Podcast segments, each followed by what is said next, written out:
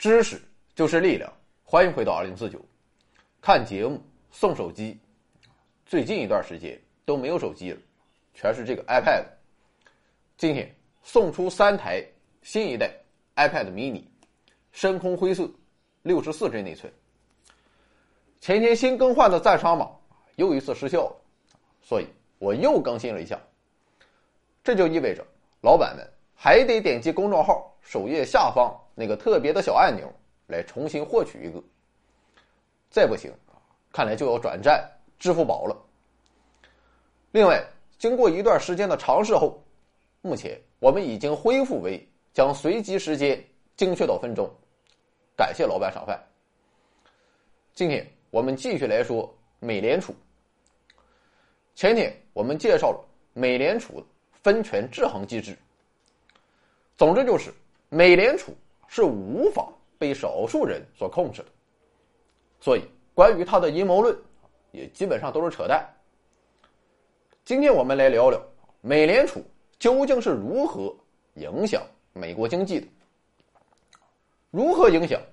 自然是靠着他手里的。金融工具，而这个工具便是我们前天说到的联邦基金利率。这东西它有多重要呢？我们从美联储每年要开八次议息会议，会议的目的就是讨论这个利率的升降，就可以看出来它的重要性。那么这个联邦基金利率啊，它究竟是个什么东西？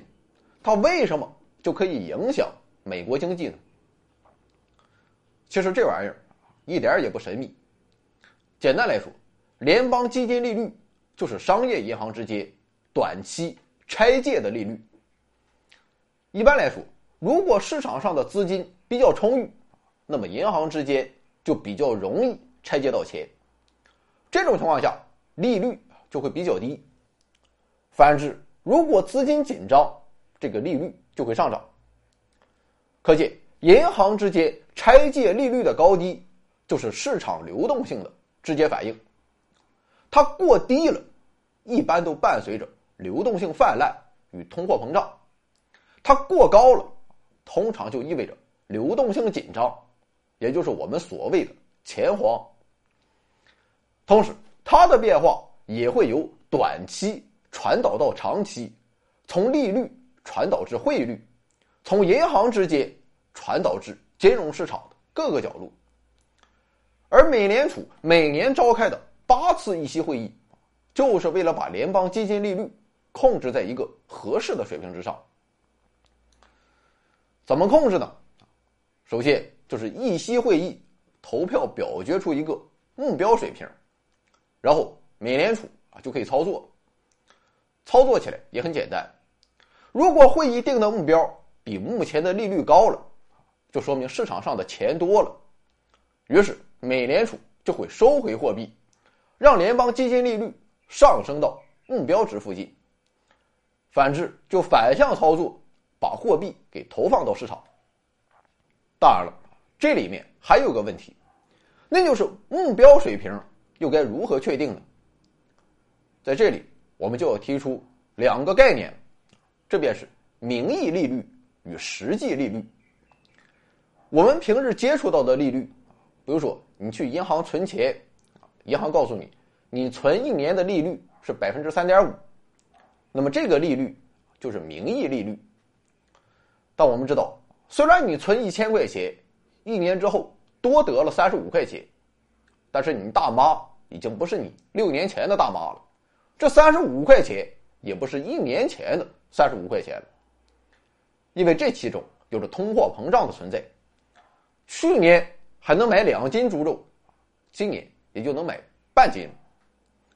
也就是说，我们存钱得到的利息会在一定程度上贬值。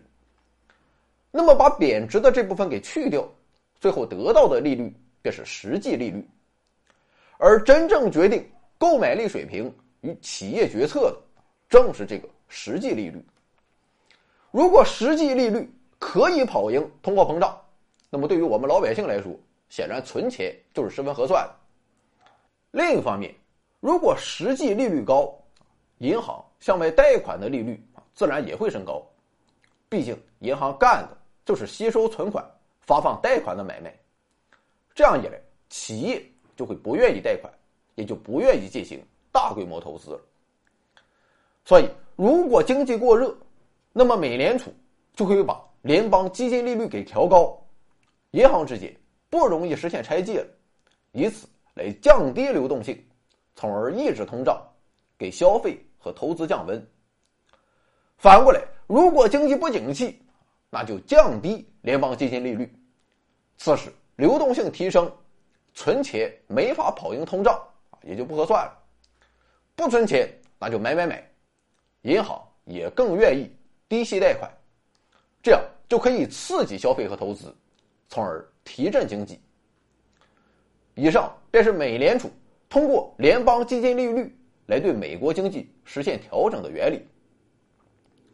总之，只要利用联邦基金利率这个小小的杠杆，便会撬动美国金融市场每一个领域，从而引导消费和投资的决策，并进一步影响全国经济。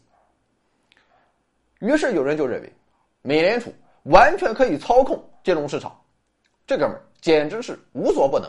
美国经济必将在美联储的带领下所向披靡，美国的霸权主义水雨争锋。但事实我们都看到，美联储成立之后十几年，上世纪二十年代末，美国便爆发了空前的经济危机，而到了新世纪，零八年又搞了一个大的。可见，美联储它绝对不是万能的。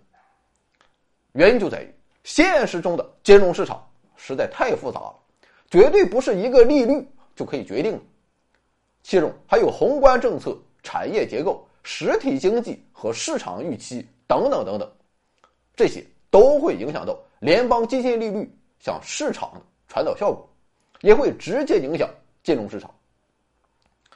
另外，就算上面说到的那一套，它确实可以啊，但问题在于，很多时候通胀率难以做到精确统计，它常常具有严重的滞后性，所以议息会议也很难精确预测。市场的反应。总之就是，联邦基金利率它经常就不灵了，比如二零零八年就是一次典型表现。那么二零零八年美国究竟发生了什么？为什么美联储在这次危机中毫无作为呢？请看下集。回到二零四九微信订阅号已全面升级，微信搜索“回到二零四九”或 “back to 二零四九”，阅读节目文本。还有更多惊喜，精神的、物质的，还有你懂的。